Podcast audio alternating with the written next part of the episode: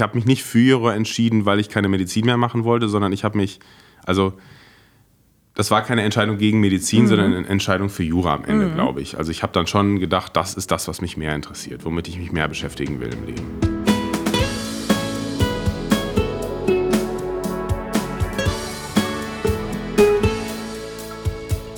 Brezeln und Wein, der Podcast für die ehemaligen der Bucerius Law School. Liebe Zuhörerinnen und Zuhörer, ich begrüße euch ganz, ganz herzlich und ähm, mit euch zusammen heute Lars. Lars, wie spreche ich deinen Nachnamen richtig aus? Borsille. Borsille. Ich sage immer, wie man es schreibt und dann fällt mir auf, dass das ja gar nicht viel sagt, weil man kann es ja auch, wie es geschrieben ist, anders lesen. Perfekt. Ich hätte es nämlich komplett falsch ausgesprochen. Boshille. Lars, du bist im Jahrgang 2007. Du bist jetzt gerade Referent bei der SPD-Bundestagsfraktion. Und da bist du Abgeordnete hinworden vom Bundesministerium für Wirtschaft und Klima. Und äh, ich freue mich riesig, dass wir uns heute hier sehen in Berlin, im Freshfields Büro, wo wir heute zu Besuch sind, über den Dächern Berlins. Mit bester Aussicht. Mit bester Aussicht, bei Sonne und an einem schönen Samstag um 10.20 Uhr mit Vino. Prost! Zum Wohl. Prost. Schön, dass du da bist, Lars. Danke, dass ich hier sein kann. Zum Wohl. Lass es dir schmecken. Lars, mega gut, dass du dir Zeit nimmst. Wir wollten schon ganz lange mal mit jemandem sprechen, der in einem Bundesministerium arbeitet. Und wir freuen uns riesig, dass das heute mal klappt. Aber bevor wir dazu kommen, was du jetzt gerade machst, möchte ich erstmal mit dir darüber sprechen, wo du eigentlich herkommst.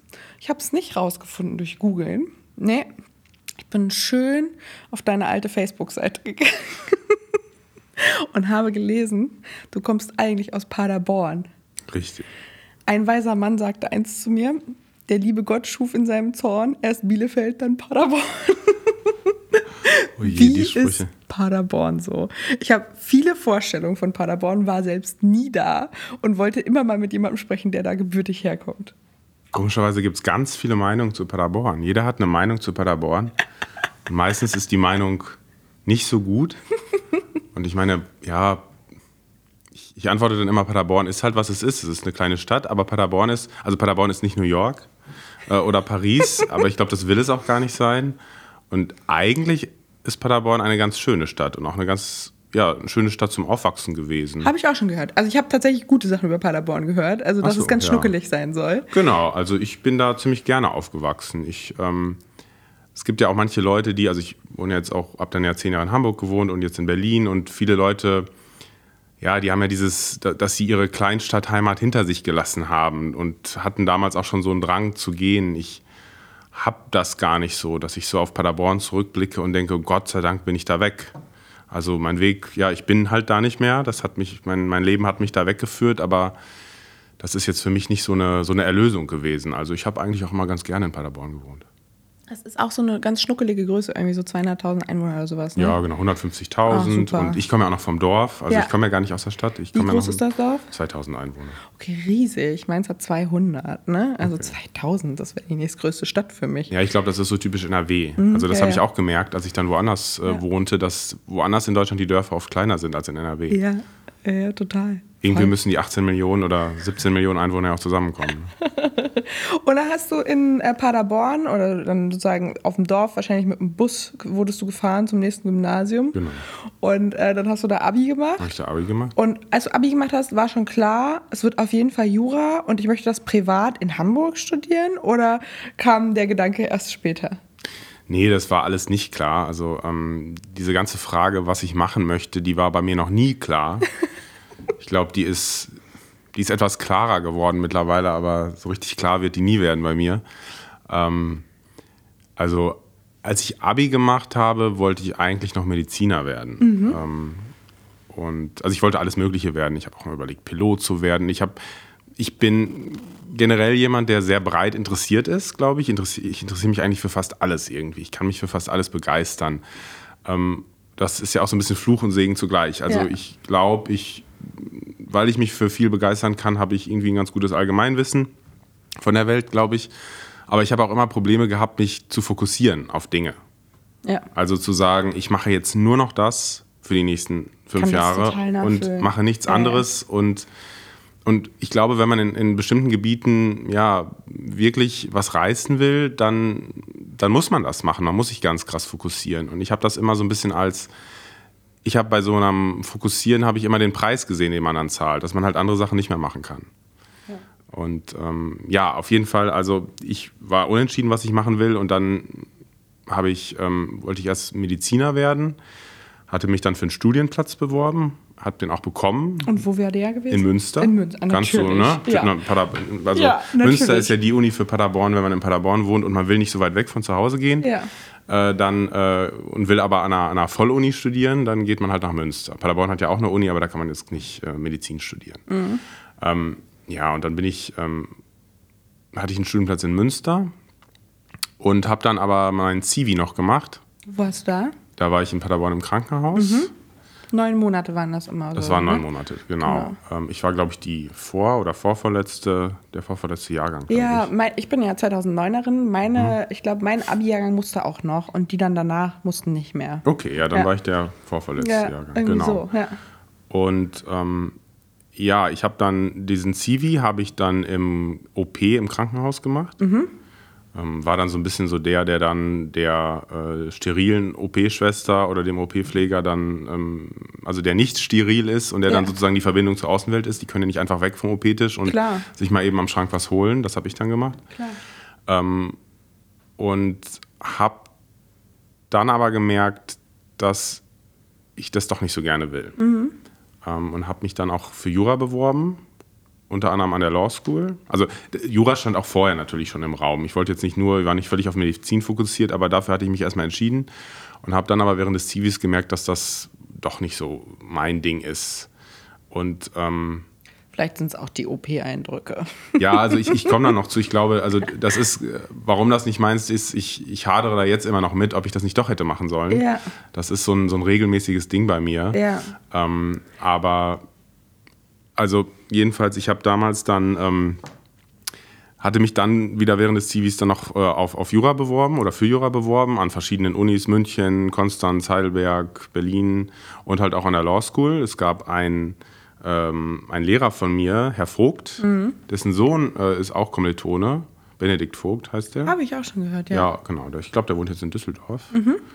Ähm, und dieser Lehrer hat fleißig Werbung gemacht für die Law School bei uns an der Sehr Schule. Gut. Und ja, dann habe ich mich beworben und dann hat das geklappt.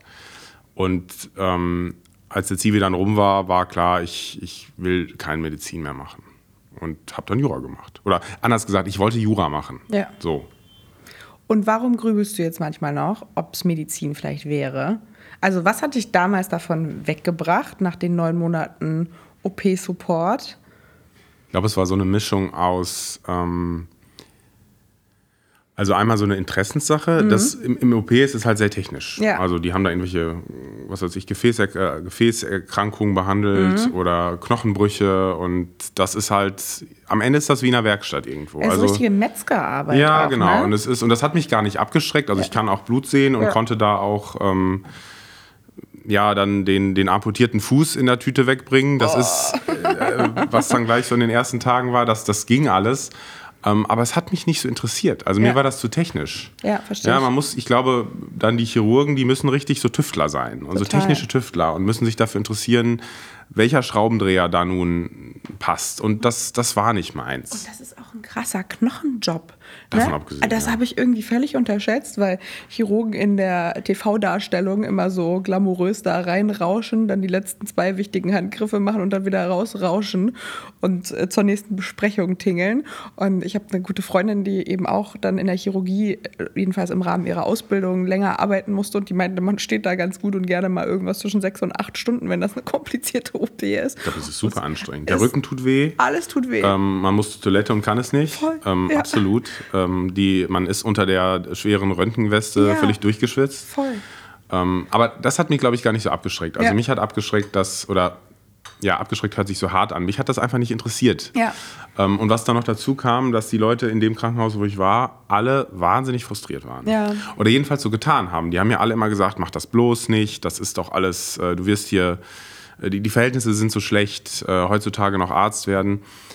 Was dann aber komisch war, als ich mich dann verabschiedet habe, so an meinem letzten Tag mhm. ähm, und dann gesagt habe, ich studiere jetzt Jura, ähm, dann kam auf einmal, wie? Du willst Jura machen? Das ist doch furztrocken. Mach doch Medizin, das ist doch super. Und dann habe ich gemerkt, ähm, die Leute haben auch viel aus, aus Gewohnheit geklagt. Ja. Jedenfalls da und Ja. in dem Moment. Und wahrscheinlich war da auch ein wahrer Kern drin. Ich will das Ja. gar nicht Nee, nee, nee, abwerten. klar, aber ja. da war auch so eine gewisse Gewohnheit drin. Und hinterher hatte ich das Gefühl, so schlecht fanden die ihren Job doch nicht. naja, aber ich glaube, ich habe damals schon wirklich diese Entscheidung getroffen. Ich, ich bin eher an gesellschaftlichen Sachen interessiert.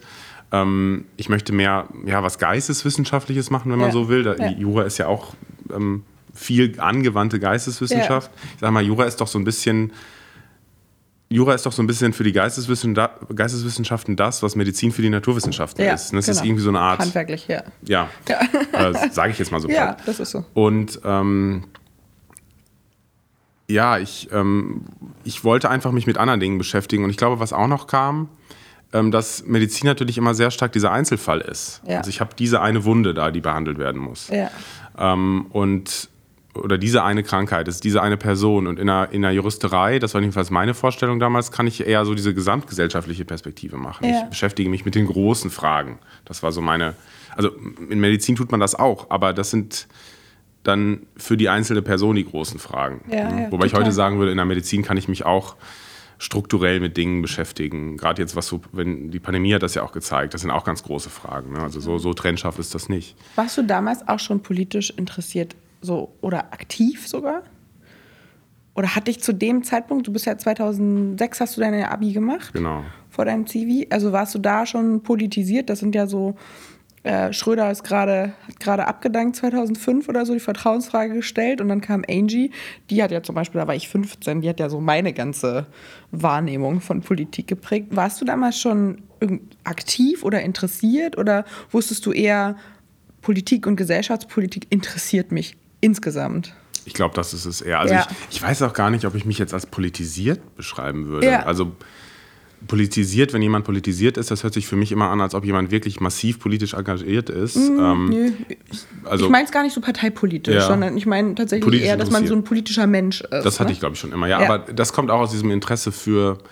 Ähm, ich habe mich immer dafür interessiert, wie, wie Gesellschaft funktioniert. Ja, ähm, wie läuft dieses System Ja. Gesellschaft? Und das ist ja am Ende auch politisch. Ne? Total. Und das war, glaube ich, dann auch mein Interesse an Jura, dass ich gesagt habe, das zeigt ja, wie Gesellschaft funktioniert. Total. Für einen, also da- daran kann man das ganz gut sehen, jedenfalls für einen, einen großen Bereich. Und bei Medizin hatte ich das Gefühl, dass Medizin jetzt, Medizin zeigt, wie der Körper funktioniert.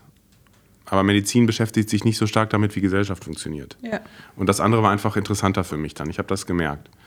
Wobei ich natürlich auch sagen muss, ich, das habe ich damals, glaube ich, auch nicht so überblickt. Ich habe, ähm, ich habe damals natürlich auch einen kleinen Abschnitt, der, nur einen kleinen Ausschnitt der Medizin gesehen Ja. und diesen super handwerklichen Ausschnitt, der vielleicht gar nichts für mich war, wenn ich jetzt, was weiß ich, irgendwo in einer Allgemeinmediziner, super politisches Amt eigentlich. Ne? Also wenn du Allgemeinmediziner in so einer kleinen Stadt bist, du prägst ja so ganze Familien und Generationen. Ich hatte neulich mal einen Allgemeinmediziner an einer Hochzeit, der neben mir saß und habe mich mal mit dem darüber unterhalten. Der kriegt ja alles ab, kriegt so ganze Familiengeschichten, Dynamiken, die sich entwickeln, bekommt mit, wenn irgendwie neue Drogen in der Stadt ankommen und so weiter. Das ist total politisch, was der da eigentlich macht. Das ist ja auch ein total sozialer, es ist ja ein sozialer Mittelpunkt, ein Allgemeinmediziner in einer kleinen Stadt.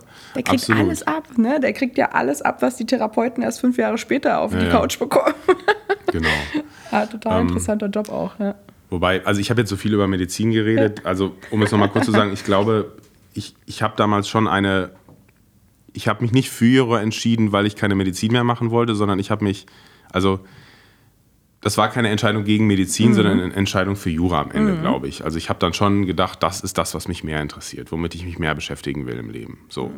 Und da kam dann diese Umentscheidung her. Aber ich habe trotzdem ähm, immer mal wieder Phasen, so einmal im Jahr habe ich so eine Phase, komischerweise immer im Sommer. Ich hatte es gerade auch wieder im Urlaub, wo ich so mit meinem Juristen sein hadere und denke, ach, wärst du mal Mediziner geworden? Dann habe ich immer so diesen, diesen Gedanken, ach Gott, als, als Jurist, Juristin, da sitzt man immer nur, sitzt man an einem Tisch, man, es ist alles immer nur so vertextlicht. Ähm, ja, ganz oft ist der Nutzen auch so ein bisschen, also der Nutzen ist, glaube ich, da, aber der Nutzen ist nicht so direkt wie in der Medizin. Ähm, und ja, ich komme mir dann immer so, ich komme mir dann so einmal im Jahr für zwei Wochen so ein bisschen sesselfurzerisch vor, muss man so zu sagen. ähm, und das ist dann aber dann auch wieder weg und dann bin ich den Rest des Jahres eigentlich sehr glücklich mit meiner Okay, Entscheidung. cool. Voll gut. Also um das mal klarzustellen. Ja. Also ich, ich zweifle zwar manchmal, aber ich, das ist keine, keine Dauervorstellung bei mir. Okay, das kommt sind mal die ab und zwei zu. Wochen im Sommer. Genau, und dann ist es Die gehören vorbei. dazu. Und du kennst die ja mittlerweile. Ich kenne sie mittlerweile, ich weiß, es geht wieder vorbei. Sag mal, äh, du hast von deinem CV erzählt und das hat dir auch also super wichtigen Einblick und ja auch auf jeden Fall Entscheidungshilfe gegeben. Sollten wir das wieder verpflichtend machen? Hast du eine persönliche Meinung dazu? Ich, ich bin ganz ehrlich, ich persönlich fände es super ähm, für Männlein und Weiblein, für alle. Ich glaube, das ist total cool, wenn man nach dem Abitur, was ja jetzt noch früher stattfindet, also sind ja noch kleiner, werden früher eingeschult und sind noch jünger.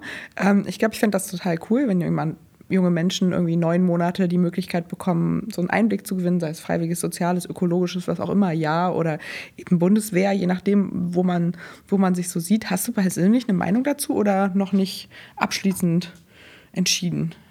Also was jetzt diesen Pflichtcharakter angeht, Mhm. da bin ich ehrlich gesagt unentschieden. Ja, Auch was jetzt eine Wehrpflicht angeht, ob Ja. das jetzt der Bundeswehr überhaupt nützt oder nicht. ja. Aber also ich kann für mich sagen, ich, ich möchte diesen CV nicht, nicht missen. Ja. Also allein, weil der für mich diese Entscheidung auch äh, vorbereitet hat. Total. Aber ähm, ich habe einen Einblick in eine andere Arbeitsrealität ge äh, gewonnen. Ich bin da als, als äh, grünschnäbeliger Abiturient in so ein Team geworfen worden, äh, wo man gleich am ersten Tag irgendwie aufpassen musste, dass man nicht ähm, an den sterilen Tisch kommt und sich erstmal zurechtfinden musste. Das hat auch, glaube ich, ja, als Abiturient ist man ja auch oft ziemlich selbstbewusst irgendwie. Man hat gerade Abitur gemacht und ähm, die Welt liegt vor einem und das hat einen auch, also hat mich jedenfalls auch wieder so ein bisschen geerdet, Ja. dann ähm, da in dieses hochfunktionale Team reinzukommen.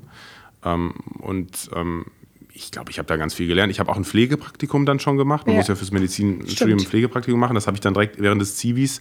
Also ich war dann drei Monate während des, dieser neun Monate auf einer Station noch, weil man Mhm. muss das Pflegepraktikum auf einer bettenführenden Station machen. Jetzt reden wir ganz schön viel über Medizin. Ich ne? finde das super spannend, Ähm, ehrlich gesagt. Aber ähm, auf jeden Fall, also das ist ja auch ein Einblick, ne? Ja, dann mit den Leuten umzugehen und, und mit den Patienten und auch mit schwierigen Patienten. Und ähm, das, ich will das nicht missen. Das ist eine Lebenserfahrung für mich, die ich, äh, ja, die mich immer begleitet.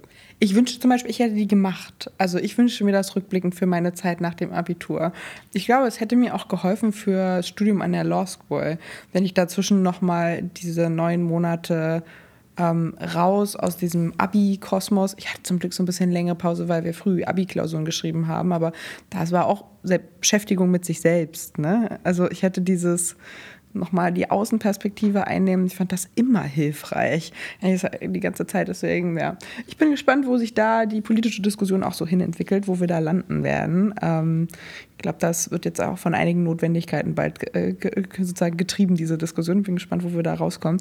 Aber ja, das, ähm, das war wirklich, finde ich, eine, finde ich, eine aufregende Zeit. Und immer wenn wir Männer von ihrer Zeit erzählen, die, die das damals gemacht haben. Samir hatten wir ja gerade von, von DLA, der uns auch davon erzählt hat. Da ging es auch viel um Medizin. Ne? Voll, ja. Und lustigerweise ist ja diese Medizin-Jura-Frage eine Frage, die sich ganz viele Law-Schooler irgendwann mal gestellt haben. Also für mich nie, ich bin überhaupt gar nicht Medizin geeignet, aber ich habe diese Frage, ob ich Medizin oder Jura studiere, die habe ich mit ganz vielen Leuten schon diskutiert. Das hat irgendwie viele an der Law School umgetrieben. Ich verstehe es gar nicht so, aber ich glaube, eigentlich dein Erklärungsansatz, Medizin ist für die Naturwissenschaftler das, ähm, was sozusagen Jura für die Geisteswissenschaftler, wahrscheinlich ist es das. Das ist so diese Schnittstelle zwischen einem sehr wissenschaftlichen Gebiet und einer sehr praktischen Herangehensweise, die wir jeweils bedienen. Naja, ich, also ich habe das auch schon mal überlegt, warum eigentlich Medizin und Jura. Es ist ja, Ja. gar nicht so, so ähnlich, aber ich glaube, es hat auch viel mit dem sozialen Umfeld dieser Jobs zu tun Ja. oder dieser Berufe zu tun, dass das halt sehr klassische Berufe sind. Stimmt, ja. Das sind auch prestigereiche Berufe. Stimmt. Ähm, dann, also jedenfalls bei uns an der Uni, an der Law School waren ja auch viele Leute ganz gut in der Schule, die, Ja. für die kam das dann auch einfach in Frage. Ja. Und naja, man beschäftigt sich auch schon mit den Sachen, die dann einfach für einen in Frage kommen. Ich glaube, das, das kommt auch so ein bisschen aus diesem, ja, aus dieser, diesem sozialen Stand dieser Berufe. Das einfach. kann gut sein, ja. Hast recht, daran habe ich noch gar nicht gedacht, stimmt. Das sind so die Klassiker eigentlich, ne? Genau, das sind die Klassiker. Ich glaube, das ist, das ist, das fasst es ganz gut zusammen. Das Ja. sind halt einfach die Klassiker. Voll Lehrer noch, oder ansonsten wäre das Genau, so die Lehrer hat man auch noch immer, also ist auch so ein, so ein klassischer Beruf, den man natürlich sehr stark vor Augen hat in der Schule Ja, dann. Ne? äh, Wie war dein Start an der Law School? Du bist ähm, aus Paderborn nach Hamburg gezogen 2007. Wie hast du das Ganze wahrgenommen? Ich fand es ja immer wie eine Mischung aus Hogwarts und das Hobbitland. Also ich fand es skurril und ich fand auch die Leute total witzig. Ich, es war für mich das erste Mal, dass jemand wirklich, alle um mich herum hatten Harry Potter gelesen. Ich kam ja auch vom Gymnasium in Brandenburg. Mir ging das Herz auf. Ich war total glücklich. Ich dachte mir so, oh, alles Nerds, toll. Ähm, wie hast du das damals wahrgenommen? Ach, ich weiß gar nicht, ob mein Start an der, an der Law School, ob ich den so. So richtig gut fand ich den, glaube ich, nicht, aber da kam auch so ein Ja. bisschen was zusammen. Ja. Ich habe. Ähm, ich hatte mich dann zu spät für eine Wohnung, um eine Wohnung bemüht Mhm. und bin dann in einem Studentenwohnheim gelandet. Es gibt super tolle Studentenwohnheime Welches in Hamburg. warst du? Ich war erst, das hieß die Burse, das war ähm, bei Hagenbecks Tierpark. Mhm. Also es gibt ja ähm, verschiedene Wohnheime in Hamburg und ähm, ich war dann später mehrere Jahre im Europa- und Georgi-Haus in Winterhude. Ah, okay. Äh, oder ist das Barmbek? Ich weiß gar nicht mehr. Aber ich glaube, ich weiß, wo das ist. Ja. ja. das ist da an einem Kanal. Also Ja. das ist ganz toll, da habe ich auch gerne gewohnt. Aber dieses erste Wohnheim, das war jedenfalls damals noch so ein bisschen, Vom Schuss auch. das ne? war ab vom Schuss, das war zwischen so Kleingärten, dann war das, ähm, das war alles so ein bisschen, damals jedenfalls, ich glaube, die haben das äh, renoviert, das war so ein bisschen siffig, ehrlich Ja. gesagt. Man hatte dann so eine komische Kammer, also Ja. war so ein Teppich in den äh, Ja, Zimmern. bei meinem Wohnheimzimmer auch, ja. Aber mein Wohnheim war noch relativ neu, deswegen war es nicht so schlimm. Der Teppich war trotzdem speziell. Ah, das war auch ein Studentenwohnheim. Ja, ja, ja. Ich habe die ersten dreieinhalb Jahre auch schnell in Wohnheim Welches gewohnt. war das? Berliner Tor. Ah, ja, okay. Aber da gab es das Gustav Radbruch Wohnheim. Das war nicht so cool. Das Dieses war das Hochhaus, ältere. ne? Und ich war in dem Ah, okay. Wohnhochhaus. Das war super. Okay, ja gut, das war auch neuer wahrscheinlich. Ja, ne? das haben die erst 2000 oder so gebaut. Okay. Das Ja, nee, das, das war schon recht alt und dann war da auch ähm, die Toiletten und die Duschen Ja. waren auf dem Flur. Also Ja. man musste da morgens hingehen. Das heißt, ich bin morgens dann mit meinem Handtuch und meiner Zahnbürste dann dahin gelatscht. Ja, ja. Und ähm, dann ging es ja auch in den Oktober rein und ich hatte dann ja, in dem Sommer, ich hatte so eine, so eine Gelenkentzündung, an, am, Ja. ähm, die, also ich konnte dann gar nicht mehr richtig laufen und dann stand in dem Moment so ein bisschen in Frage, ob das irgendwie so eine, so eine äh, chronische Erkrankung ist. Ach du Schande. Was sich dann dann nicht bewahrheitet hat, aber ich drauf. wusste das in dem Moment nicht. Ja, na klar. Und das hat mich ziemlich runtergezogen. Und Ja. dann, ja, so dieses, dieses erste Trimester, das war noch so ein bisschen, da war auch sehr viel neu. Und ähm, ich, ich, ich erinnere mich irgendwie daran, dass es dann auch oft düster war. Ne? Ja. Es war dann Winter und ich bin dann von meinem äh, Zimmer im, bei Hagenbecks Tierpark dann zwischen den, äh, zwischen den Kleingärten dann zur U-Bahn gehumpelt. Oh nein. und äh, deswegen war das, äh, ja, Düsterer Start. das war so ein bisschen düster, glaube Ja. ich. Aber das wurde dann schnell besser. Ich bin dann nach einem, ich glaube schon im zweiten Trimester oder im dritten dann in dieses andere Wohnheim Ja. gezogen. Und dann war auch diese Erkrankung, das hat sich alles, hat sich alles in Luft aufgelöst. Super. Und ähm, dann war auch der Sommer wieder da und der Frühling und dann, dann wurde das alles heller. Ja, ich fand den Anfang auch in Hamburg total schwierig, weil es halt einfach wirklich immer so grau und grau war und so nebelig und diesig. Ja. Das ist als Kind aus dem Osten, wo du so entweder richtig klaren Sommer oder richtig kalten Winter gewöhnt bist, fand ich auch richtig schwierig. Ich war da im 15. Stock am Berliner Tor und habe immer morgens das Fenster aufgemacht. Alles war grau und grau jeden Tag. Ja, Das war richtig schwierig. genau. Das war, der, das war bei mir am Hagenbecks auch so. Aber wir hatten am Anfang so ein bisschen Golden Summer, bevor es losging. Das war ganz schön. Da war eben das kleine Hobbitland auf dem Campus. Das hat ein bisschen positiven Input am Anfang gegeben. Das war ganz schön. Und dann hast du ähm, an der Law School studiert. Du hast ähm, auch da promoviert und bist dann ähm, zum Ref wieder nach Hamburg gegangen. Und, äh, nach, Berlin. Berlin. gegangen, genau. Genau. Zum ersten Mal nach Berlin, ja, Zum ehrlich ersten Mal nach gesagt. Berlin. Ja, ich hatte ja- mal ein pra zwei Praktika hatte ich in Berlin gemacht schon. Genau. Und dann hast du hier Ref gemacht und äh, wir können ja kommen, sprechen später nochmal über deine Zeit am Lehrstuhl von Herrn Pünder. Du bist ja eigentlich Öffrechtler geworden, Mhm. so richtig mit Leib und Seele, auch ähm, promoviert im Öffrecht. Muss mir nachher nochmal erklären, um was das ging. Das konnte ich irgendwie nicht rekonstruieren. Es waren viele Wörter, die mir auch Öffrechtler nicht erklären konnten. Also Vergaberecht, das ist, glaube ich, ist ja umstritten, ob das Öffrecht oder, oder, oder Privatrecht ist. Das habe ich auch schon mal gehört, dass das umstritten ist. Genau. Aber ich kann das jetzt auch gar nicht so genau runterbeten, was denn da der Streit ist. Also lass uns da bitte nicht drüber reden. Machen wir nicht, ne? genau. Und dann bist du aber hergekommen und ähm, hast auch nach deinem Ref als Anwalt gearbeitet, eineinhalb Jahre, um dann deinen Weg in Bundesministerium zu gehen. Genau. Ähm, ein Weg, der ja nicht ungewöhnlich ist. Wir haben einige Alumni und Alumni, die mittlerweile in Bundesministerien hier in Berlin arbeiten. Ähm, was gibt's? Du bist jetzt ja im Ministerium für Wirtschaft und Klimaschutz. Was gibt's für so Karrierewege für Juristen, die eigentlich politisch interessiert sind, in Berlin. Also ich bin ja neu in der Berliner Bubble, beziehungsweise immer nur mal zu Besuch. Ähm, wir haben mal mit Moritz Holzgräfe darüber gesprochen, was er macht, sozusagen als Cheflobbyist für den Springer Verlag. Auch super politisch, auch total spannend. Ähm, was gibt so alles für Karrierewege oder über welche Sachen hast du vielleicht auch nachgedacht? Und warum hast du darüber nachgedacht, sagen erstmal diese typischen, dieses typische Reinschnuppern als Anwalt, was wir eigentlich viele von uns machen, um dann mal in sich reinzuhorchen, ist es das, was ich sein möchte? Dienstleister für oder, oder möchte ich noch was anderes machen? Ist das vielleicht ein anderer Zustand? Wie hat sich das entwickelt? Erstmal vielleicht zu den Karrierewegen. Ich glaube, politisches Interesse kann man ja überall bei Jura mit reinpacken. Also ja. ich kann in, eine, in, die Ministerialverwaltung gehen, da habe ich mit Politik letztlich zu tun. Ja.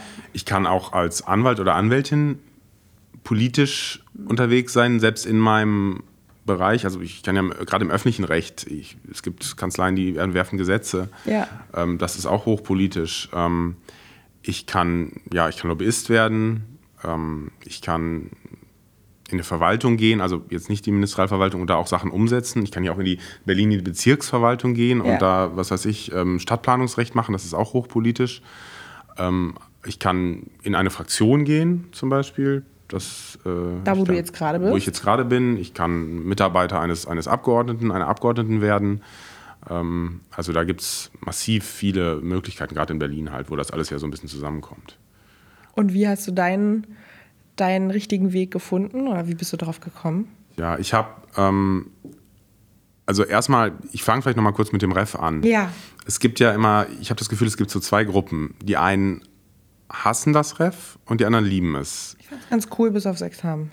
Okay, das hört sich so ein bisschen neutraler an ja, bei dir dann. Ja, ja. Oder dann, dann gibt es noch eine dritte Gruppe, die in der Mitte sind. Ich finde das irgendwie nett, dass man so unverbindlich überall rein Ja, genau. Das, das, also bei mir war das, also ich kenne auch Leute, die wussten schon nach dem zweiten Semester, was sie werden wollen und die haben dann gedacht, was soll ich jetzt zur Staatsanwaltschaft gehen, drei Monate? Ich weiß doch genau, ich will irgendwie, weiß ich nicht, Kapitalmarktrecht machen und jetzt ja. muss ich zur Staatsanwaltschaft und da irgendwelche Akten bearbeiten. Ich, ich will das nicht.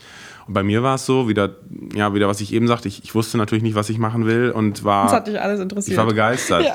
Ja, der Staat, also es ist ja auch eigentlich eine, eine wahnsinnig luxuriöse Sache. Das der Staat cool, ja. zahlt hier jede Juristin und Juristen zwei Jahre lang äh, bezahlt äh, uns, um einfach mal irgendwo reinzuschnuppern. Ja. Und klar, man muss auch was tun, aber also ich fand das toll. Ja. Und ähm, für mich war das auch, also ich habe ja vier Jahre eine Disc gemacht, die hat vier Jahre gedauert und ähm, das ist am Ende auch eine, eine, quälende Veranstaltung. Jedenfalls war das, das bei mir. Furchtbar, ja. Und dann ging es auf einmal wieder los und man konnte, ähm, ja, also mir hat das auch Spaß gemacht. Wir haben auch die Formalitäten Spaß gehabt, wie man ein Urteil schreibt. Da war wieder was Neues und man hatte wieder Kurse und ich fand das ganz toll. Und ich muss auch zum Ref noch sagen, ich habe auch Jura erst dann so richtig verstanden. Also ganz ja. viele Sachen haben sich dann erst geschlossen, ganz viele Kreise. Total. Mit dem, was man dann da wusste. Also Total. Also mir hat das viel man gebracht. Man braucht das Prozessrecht eigentlich auch viel früher. Man muss eigentlich viel mehr von der Umsetzung ja, denken, absolut. um Bock auf die materiellrechtliche Frage absolut. zu haben. Auf einmal wusste man, deswegen wird das immer ja, gemacht. Genau. Ja, Und ähm, ja, also das, ähm, das zum Ref erstmal und ähm, naja, nach dem Ref musste ich ja überlegen, was ich machen wollte und ich wusste irgendwie so schon, ja, ja, ich will eigentlich mehr in den öffentlichen Dienst. Mhm. Ich glaube gar nicht so sehr, weil ich in diese Struktur des öffentlichen Dienstes will, sondern weil da die Jobs waren, die mich eigentlich interessierten. Also ich wollte mhm. eigentlich auch immer, was immer so ein bisschen geschwelt hat, dass ich gerne Richter geworden wäre. Mhm. Ähm, das, ähm, das war jetzt nicht mein, also dass ich jetzt so da absolut darauf fokussiert wäre, aber das war schon, fand ich eigentlich gut, weil man dann wirklich sagt, was, also man spricht recht, man, man kann sich überlegen, was ist richtig, was ist falsch. Es ist ein, ein verantwortlicher Beruf. Es ist ein, ja, man ist auch irgendwie, man, man ist kein Interessensvertreter in dem Sinne, sondern man kann dann wirklich überlegen, was ist die richtige Entscheidung. Mhm. So, so stelle ich mir das jedenfalls vor. Und ähm, ja, war aber im Grunde unentschieden. Habe ich auch überlegt, vielleicht in ein Ministerium und ähm, war unentschieden und bin dann erstmal Anwalt geworden, das war. Äh, Verlegenheitswahlanwalt, das ist ja auch so ein bisschen wie Verlegenheitswahl Jura studieren. Genau, das, genau, absolut. Das war dann halt, das ist die, die, die Kanzlei, die, in der ich auch Referendariat gemacht ja, habe. Da weißt du, was du kriegst. Ja. Genau, das war öffentliches Baurecht. Ja. Ähm, das hat mich auch interessiert. Die haben gefragt, das war einfach, ja. das erstmal zu machen. Und es schwingt natürlich auch immer mit, vielleicht ist es ja doch was für mich. Ja. Und ähm, ich meine, als Anwalt kann man auch ein sehr gutes Leben haben. Ne? Total. Ne? Und wer weiß, vielleicht ähm, ist es doch was. Und diese Kanzlei war auch, das war alles nett und ja. also die Kanzlei an sich, äh, da kann ich gar nichts gegen sagen, aber ich habe dann schon sehr schnell gemerkt, dass ich kein Anwalt bin oder sein will.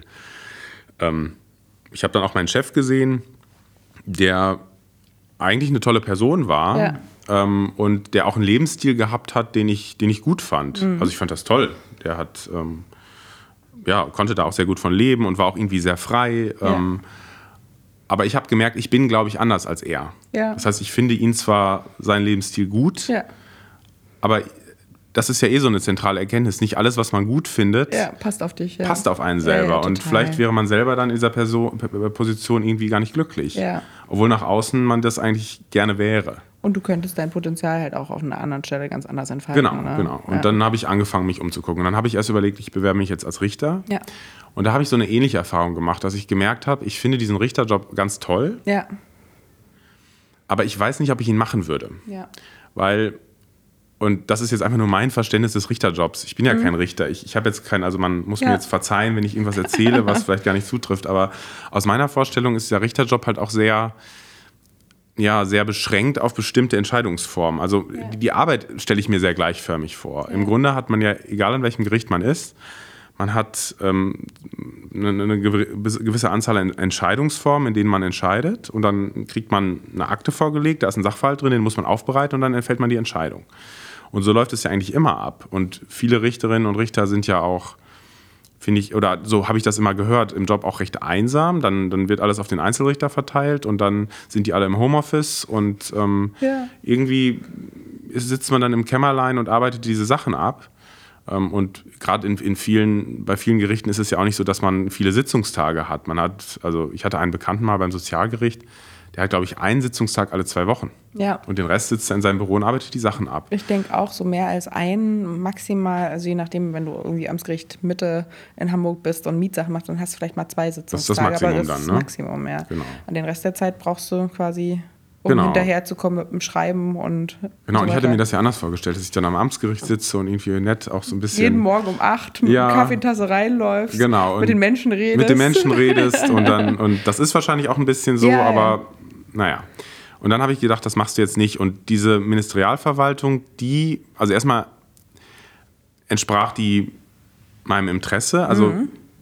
das, das ist halt irgendwie wieder diese, dieses ähm, Interesse an, wie funktioniert Gesellschaft. Mhm. Ähm, sozusagen diese größeren Strukturen, also nicht im Mikroskop den Einzelfall angucken, sondern eher die, Die Bird, der Bird's View. Genau, genau. Und ähm, das passte. Und dann, was ich gerade sagte, diese Arbeitsweise. Also ich hatte das Gefühl, dass man da ganz vielfältig arbeiten kann. Ja. Also wenn man sich jetzt das BMWK anguckt, ähm, da gibt es zig Referate und man kann vom was weiß ich, vom Pressereferat bis zum Referat für Eichwesen ähm, alles machen. Es Ja. ist super vielfältig. Ich habe Referate, da mache ich überhaupt kein Jura. Ja.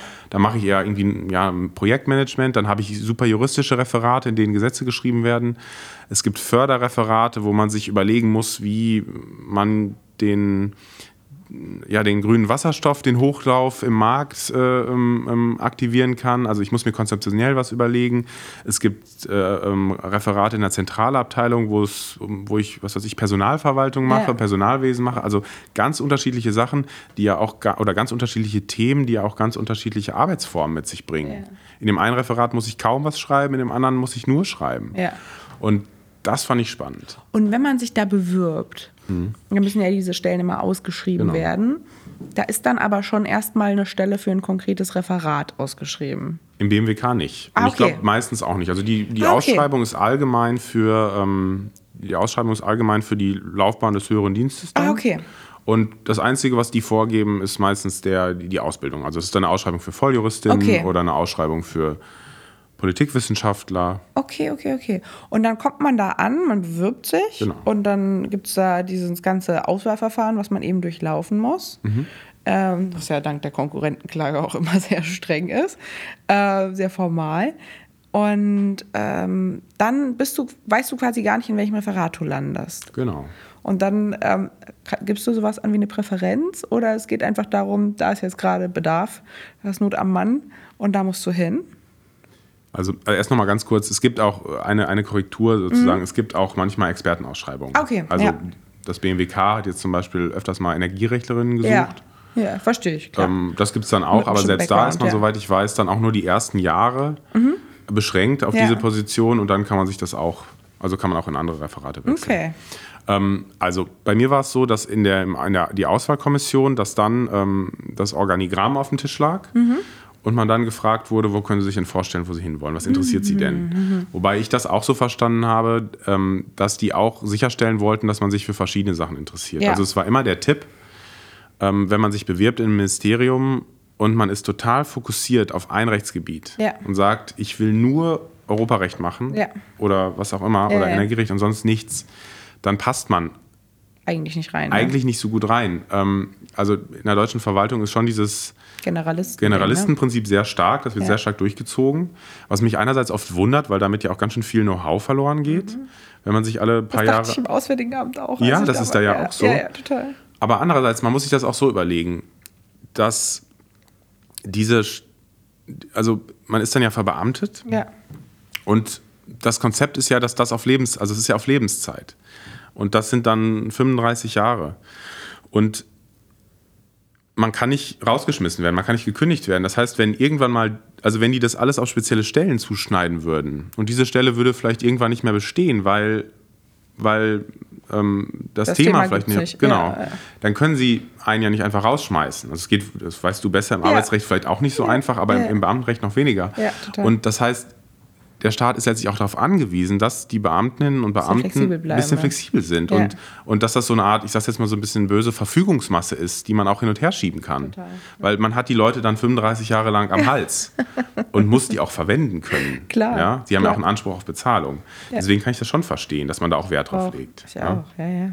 Aber es ist trotzdem, ist trotzdem wild, weil eigentlich wären sozusagen die Deutschen prädestiniert dafür, dass sie Spezialisten auf dem Gebiet immer weiter mit Bewa unter Bewahrung des Geheimwissens auf der Stelle lassen. Deswegen total spannend. Du bist dann quasi reingekommen. Was war dein erstes Referat? Ich war im Haushaltsreferat. Haushaltsreferat. In der, in der Zentralabteilung im Haushaltsreferat. Viel schreiben, wenig schreiben?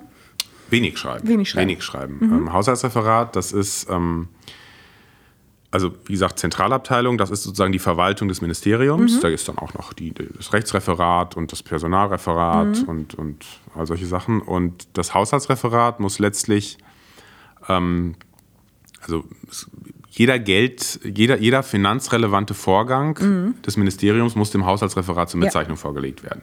Und das Haushaltsreferat guckt sich dann an, inwieweit geht es da um Geld. Meistens geht es um Geld, gerade im BMWK geht es um Geld. Das ist ja auch ganz interessant. Die Ministerien sind ja völlig unterschiedlich. Es gibt Ministerien, die machen ganz viel Gesetzgebung, zum Beispiel das Justizministerium. Ja. Das, das, das arbeitet durch Gesetze ganz stark. Und das Wirtschaftsministerium hat gar nicht so viel Gesetzgebung. So ein bisschen. Vergaberecht wäre eins oder Kartellrecht. Aber das, das Wirtschaftsministerium, das, das arbeitet ganz viel durch Förderung Ja. zum Beispiel. Also Wirtschaftssteuerung durch Geld, Förderprogramme. Und ähm, das heißt, es gibt ganz viel finanzrelevante Vorgänge. Und im Haushaltsreferat guckt man die sich dann halt an und schaut, ist das mit den, mit den Vorgaben zum des, mit den haushaltsrechtlichen Vorgaben vereinbar? Also gibt es da einen Haushaltstitel? Äh, entspricht das dem Zweck? Sind die, die, sind die, die, die Förderregeln, also es gibt ja auch, auch Regeln zu Förderungen, ähm, ähm, ist, das, ist das eingehalten? Ähm, all solche Sachen. Und dann zeichnet man das mit und man muss nicht so viel schreiben. Also man ist, man ist eher prüfend und nicht, und nicht jetzt, also man produziert Ja. nicht zwingend was, sondern man prüft eher Dinge und kann dann im Zweifel auch, man kann dann einen 60-seitigen Vorgang haben, wo man dann in einem Satz schreibt, ähm, ZHA, so heißt das Referat bei uns, zeichnet mit. Ja. Ja? Super. Und ähm, Ich liebe diese Abkürzung. Alles geht in Abkürzung. alles geht oder? in Abkürzungen, ja, ja. Das ist so fast schon so eine Geheimsprache, die man dann ein bisschen lernt. Wirklich. Man da nicht drin ist, total verrückt. Ja. Und wie lange warst du da im Haushaltsreferat? Knapp anderthalb Jahre. Und dann kam die Abordnung zur SPD-Fraktion. Ähm, also, die, also die Beurlaubung, ich bin ja, also ja, jetzt ist jetzt etwas, etwas Ah. oh, das äh, möchte ich erklärt bekommen. kleinteilig. Nee, äh, das ist wichtig. es ist eine Beurlaubung, weil die Fraktion, ich bin bei der Fraktion angestellt. Also die Fraktion ist ja abgeordnet, wird man ja zu einer anderen Dienststelle. ah, okay. Ja, stimmt, natürlich. Ja. Und äh, die Fraktion ist in dem Sinne keine Dienststelle. Ja. Ähm, und deswegen bin ich beurlaubt. Ähm, und genau, ich bin, ähm, ja, ich war anderthalb Jahre im Haushaltsreferat und dann ähm, kam ein Anruf von einer Kommilitonin, Katharina Himmelreich, geborene Mohr. Ich glaube, das muss man noch Ja. dazu sagen. Das ist nämlich genau. noch nicht so Katharina lange her. Mohr kenne ich auch noch. Genau, Ja. Katharina Mohr, jetzt Himmelreich.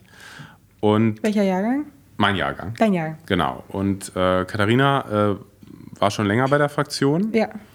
und wusste, dass ich SPD-Mitglied bin. Ja. Und ähm, ja, fragte dann, hey, ich, ich äh, nehme Elternzeit Ja. demnächst für ein Jahr.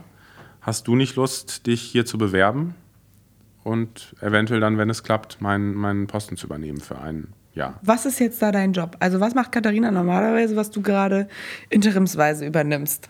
Also, ich glaube, es ist ja allgemein bekannt, dass es im Deutschen Bundestag Ausschüsse gibt zu verschiedenen Themen und jeder Ausschuss spiegelt eigentlich ein Ministerium. Ähm, weil halt, also es ist kongruent. Also der, der, Rechts, der, der Rechtsausschuss spiegelt sozusagen das Justizministerium. Es gibt manchmal auch zwei Ausschüsse für ein Ministerium, zum Beispiel das, das BMWK, das entspricht dann dem Wirtschaftsausschuss und dem Ausschuss für Klimaschutz und Energie. Ja. Und genau, das ist jetzt hier der, ähm, also ich bin im Rechtsausschuss, beziehungsweise ich bin nicht im Rechtsausschuss, ich bin ja in der AG Recht. Also es gibt diese Ausschüsse und diese Ausschüsse setzen sich ja wieder proportional zum Sitzverteilung im Bundestag aus, Genau. aus verschiedenen Angehörigen der Fraktion zusammen.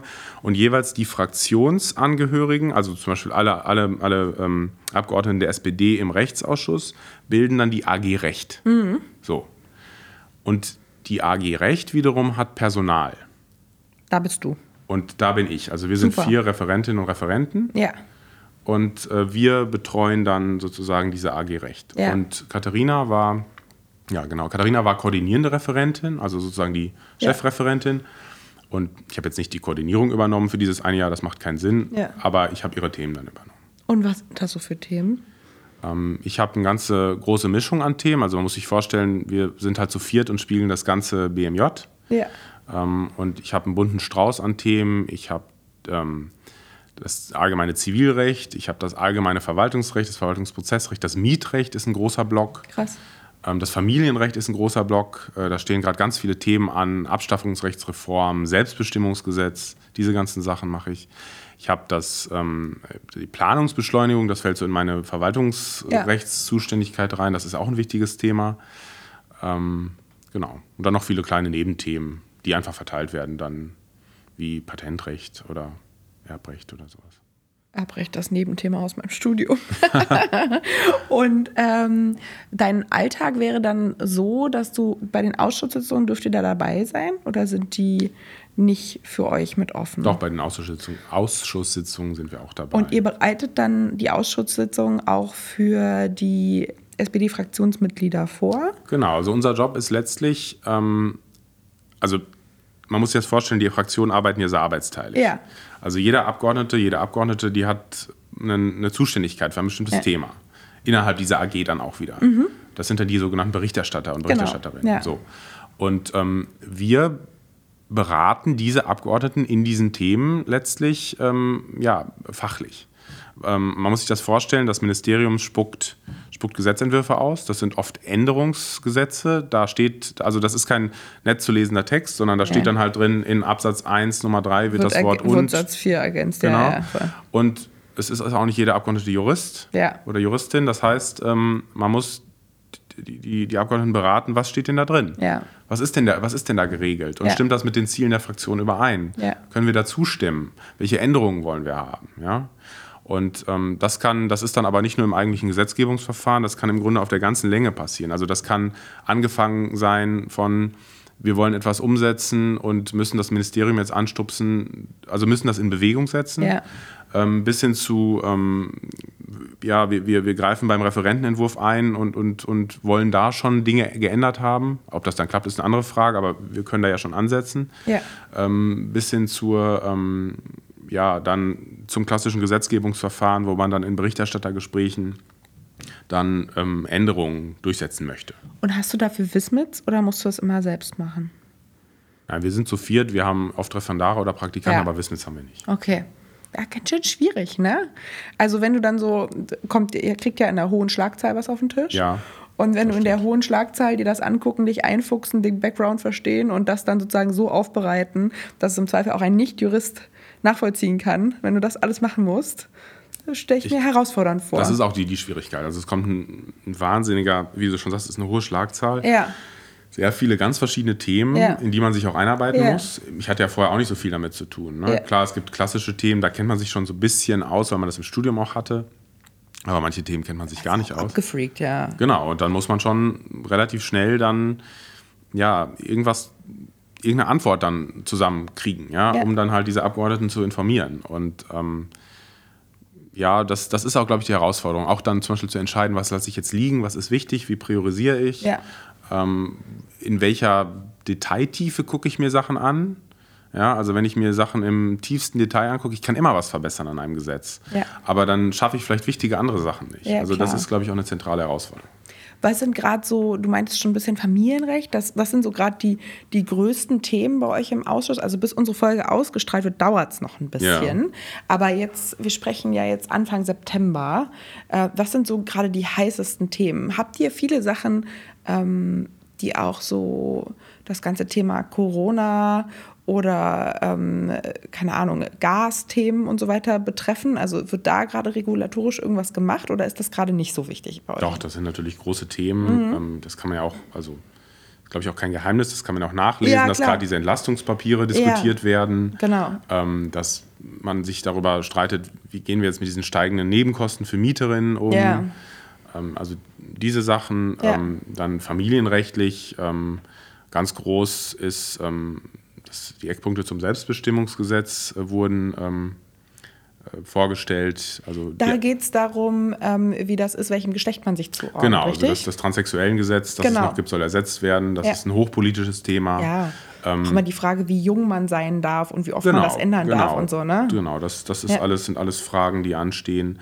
Ähm, es ist ähm, eine Unterhaltsrechtsreform geplant. Mhm. Ähm, also da geht es darum, wie verteilen sich, ähm, ähm, wer, wer muss welchen Unterhalt zahlen, bei Ja. welchen Betreuungszeiten. Das sind hochpolitische Themen, Ja. wo auch echt, ja, wo, wo, wo verschiedene Seiten echt auch mit harten Bandagen dann, Ja. auch, auch gerade auf, auf, auf Verbändeseite dann um ihre Position kämpfen. Ja, das kann ich mir vorstellen. Spannend, ach voll cool.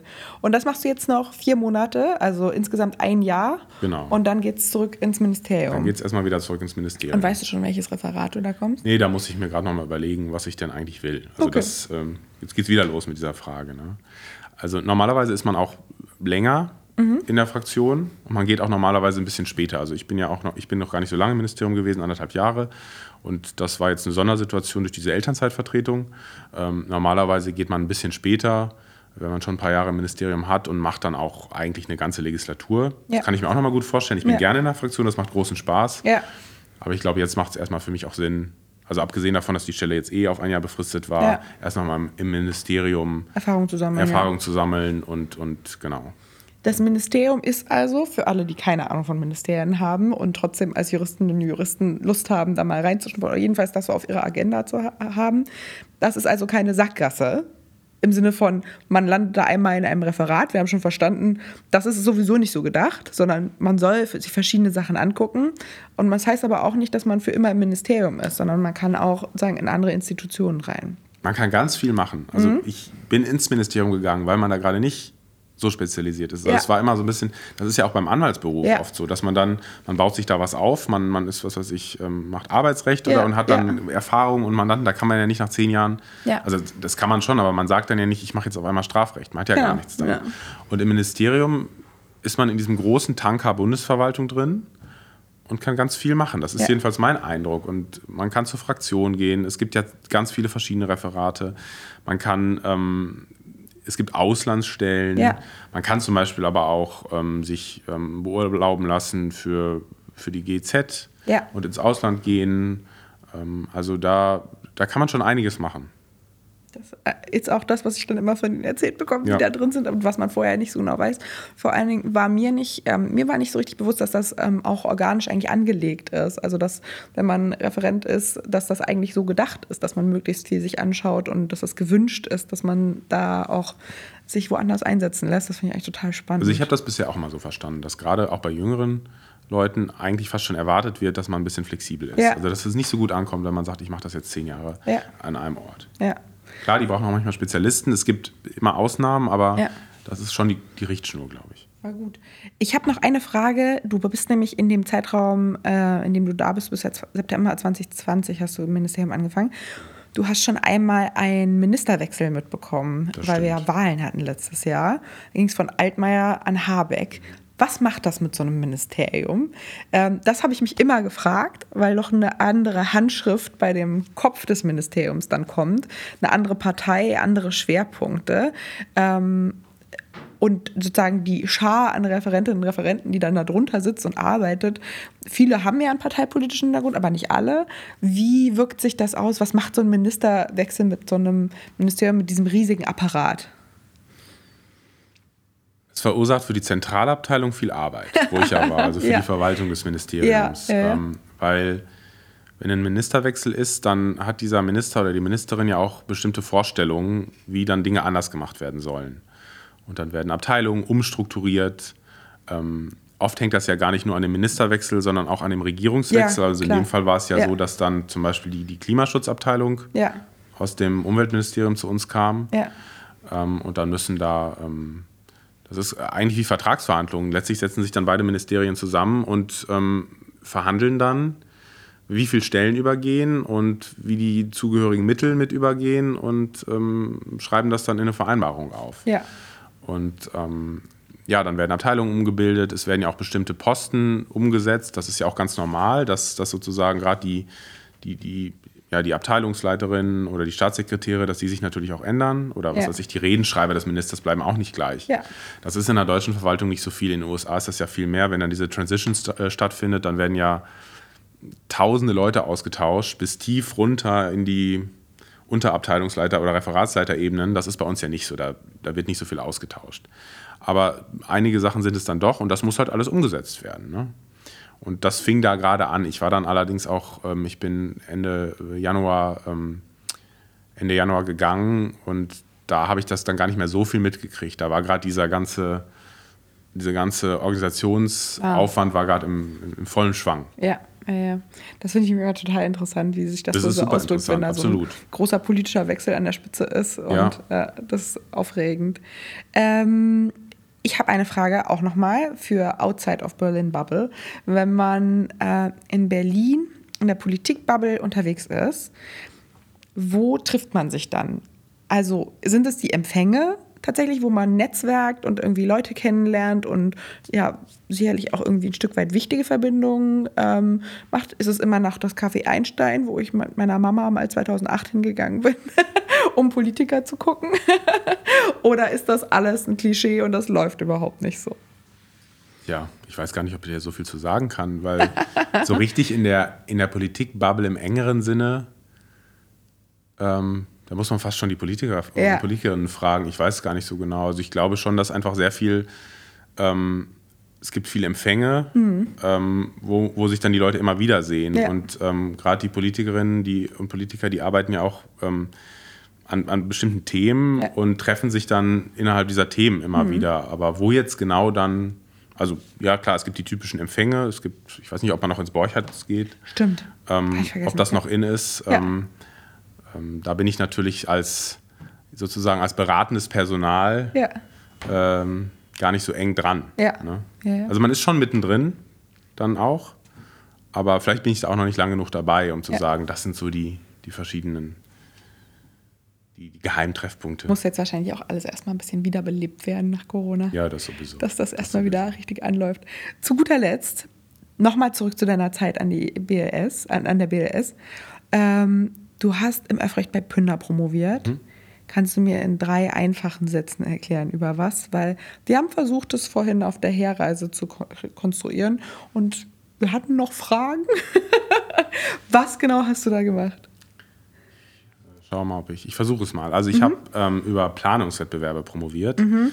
Planungswettbewerbe kennt man meistens als Architektenwettbewerb. Mhm. Ja, also wenn ja. irgendwie ein großes Gebäude neu gebaut wird, dann gibt es einen Wettbewerb. Jeder und, baut so ein kleines Modell von dem Haus. Ja, genau. Und ich habe eine sehr filmgeprägte Vorstellung. Genau, aber so ist das und ja. es gibt dann eine Jury und die entscheidet dann. Genau. Und, ähm, Wie beim Neubau der Law School. Genau. Richtig. So. Und ähm, das kann ja auch ein vergaberechtliches Auswahlverfahren sein, mhm. weil ein Architekt, der dann baut und den mhm. Auftrag bekommt, ist ja auch ein Auftragnehmer ja. am Ende. Und ähm, ich habe das halt sozusagen als, also ich habe mich halt gefragt, was passiert denn, wenn der Staat diese Wettbewerbe durchführen lässt ähm, und das ein vergaberechtlicher Vorgang ist? Was für Regeln gelten dann? Mhm, okay. ja? Das ist ja ein Unterschied, ob ich irgendwie als privater Bauherr einen Architektenwettbewerb mache oder ob ich das als Staat machen lasse. inwieweit greift dann das Vergaberecht? Und dann gibt es bestimmte Regeln und die habe ich untersucht. Cool. Und ähm, du warst am Lehrstuhl Pünder, hast da auch unterrichtet und das ganze Genau. Lehrstuhlprogramm Das ganze mitgemacht. Lehrstuhlprogramm mitgemacht, genau. Ähm, Pünder übrigens äh, nach wie vor die Koryphäe in meinen kleinen Gruppen. Ich muss immer sagen, äh, Hermann Pünder hat mit seiner POR-Kleingruppe so ein Stück weit mein Öffrechtsleben gerettet, weil mir das einfach so viel Spaß gemacht hat, wie er mit so viel Begeisterung die Geige vorne Stimmt, gespielt hat. Man stimmt. könnte denken, hingegen. Mit allen möglichen pädagogischen Tricks. Ne? Mit allen Tricks, wirklich mit Ja. allen denkbaren Tricks. Ich habe seine Vorlesung immer sehr genossen und seine POR-Kleingruppe war für mich äh, jedenfalls Gold wert. Ich habe ihn bis ins Examen und ehrlich gesagt auch noch im zweiten Examen immer vor meinem inneren Ohr gehabt, wenn ich da im Öffrecht abwägen musste und die 17. Gliederungsebene nachvollziehen musste. Das hat er echt großartig gemacht. Du warst bei ihm am Lehrstuhl. mm, was ja auch eine, wie wir beim Jakobs-Lehrstuhl, auch so eine eingeschworene Community ist. Die, die Pünder-Lehrstühle sind ja auch immer mit einer, mit einer Lehrstuhlbesetzung mit einer schönen Dynamik. Und ihr seid vor allem bekannt, also sozusagen euer, wenn unser Signature-Ausflug Seelendorf ist, dann würde ich sagen, euer Signature-Ausflug ist Boseln. Genau. Was ist das für alle, die noch nie geboselt haben? Ich bekenne mich, ich war noch nie Boseln. Was ist Boseln? Und was kann man bei Hermann Pünder gewinnen, wenn man der Beste im Boseln ist? Ich glaube, Boseln kommt aus Ost Ostfriesland Ja, eigentlich. hab ich ne? auch schon gehört, ja. Und ist so ein bisschen wie Kegeln draußen und ohne Kegel. also man, man äh, braucht flaches Land und lange Wege, das gibt es ja bei Hamburg auch. Mhm. Ja. Und dann sind, glaube ich, da immer hinten, da, ich weiß gar nicht mehr, wie das heißt, irgendwas mit Moor Ja. sind wir gegangen. Ja. Und ähm, ja, dann hat man eine Kugel und muss dann so weit kommen, wie es geht. Und darf nicht in den Graben kommen mit der Kugel. Und Jeder hat eine Kugel? Nee, es gibt dann es gibt zwei Teams und es Okay. gibt eine Kugel und ähm, bei allen möglichen Fehlern äh, muss man Schnäpse trinken. Ah, perfekt. Und was für Schnaps kriegt man da? Serviert von Herrn Pünder? Ich glaube, es gab immer den guten Oldesloher Frühstückskorn. Oh, Nein, der ist ja mild, das ist ja Ja. Bin mir nicht sicher, ob ich das zum Frühstück Und dann hatte jeder so ein kleines Gläschen um den ja. Hals. Ja, Und dann, äh, ja, weiß nicht, hat man gehofft, keinen Fehler beim Bosel zu machen, oder man hat es gehofft. ja. Und am Ende war man dann in der Ponyschenke Ja. und dann gab es Grünkohl. Ja, ja. Herrlich. Das macht man so im Oktober, November, ne? Also November genau. ist ja Grünkohlzeit. Genau, ja. genau. Und ähm, jetzt musst du noch den aufklären für unsere Hörerinnen und Hörer, was der HPHP ist. Also, wenn ich mich recht erinnere, ist das der Hermann Pünder Heldenpott. Ah, Das und das dann- gewinnt das Team. Das gewinnt das Team. Ah, Genau. und der wandert dann von Jahr zu Der Jahr. wandert von Jahr zu Jahr. Habt genau. ihr mal gewonnen? Ich weiß es gar nicht mehr, das waren zu viele Schnäpse. Ich habe zu viele Fehler gemacht. Richtig, richtig gut. Okay, die Brüssel-Regeln habe ich verstanden. Allerletzte Frage. Hast du eine gute Brezeln- und Weinerinnerung aus deinem Studium? Kannst du dich an irgendeine Veranstaltung, einen Vortrag, politische Diskussion oder wir hatten ja auch häufig Politikerinnen und Politiker zu Besuch, ähm, die, die uns ähm, dann so ein bisschen Einblicke gegeben haben, ja auch teilweise echt verrückt große Namen, denen wir da am Mittwochabend lauschen durften. Hast du noch jemanden in Erinnerung aus deiner Studienzeit?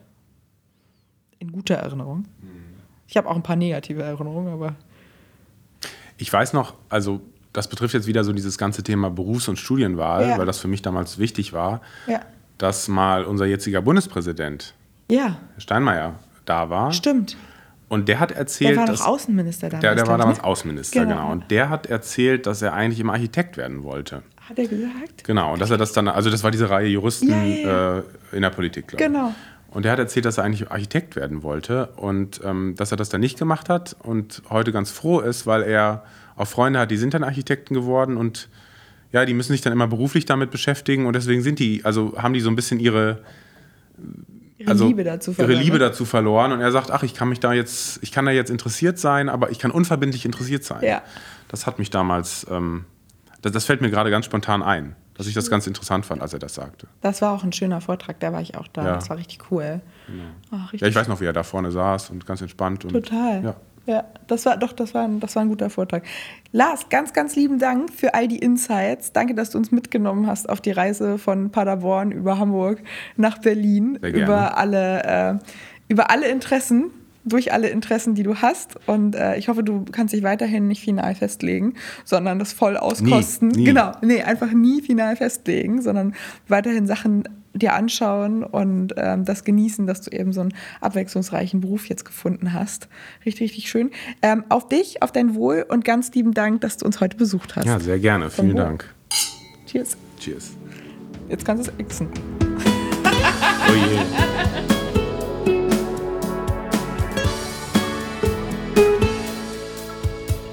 Brezeln und Wein, der Podcast für die ehemaligen der Bucerius Law School.